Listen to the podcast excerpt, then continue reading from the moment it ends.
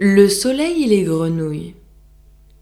Aux noces d'un tyran, tout le peuple en liesse noyait son souci dans les pots. Ésope seul trouvait que les gens étaient sots de témoigner tant d'allégresse. Le soleil, disait-il, eut dessein autrefois de songer à l'hyménée.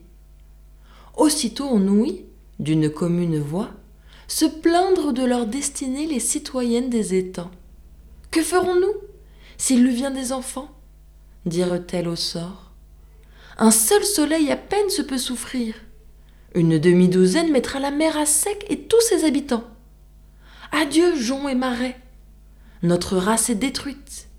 Bientôt on la verra réduite à l'eau du Styx. Pour un pauvre animal, grenouille à mon sens ne raisonnait pas mal.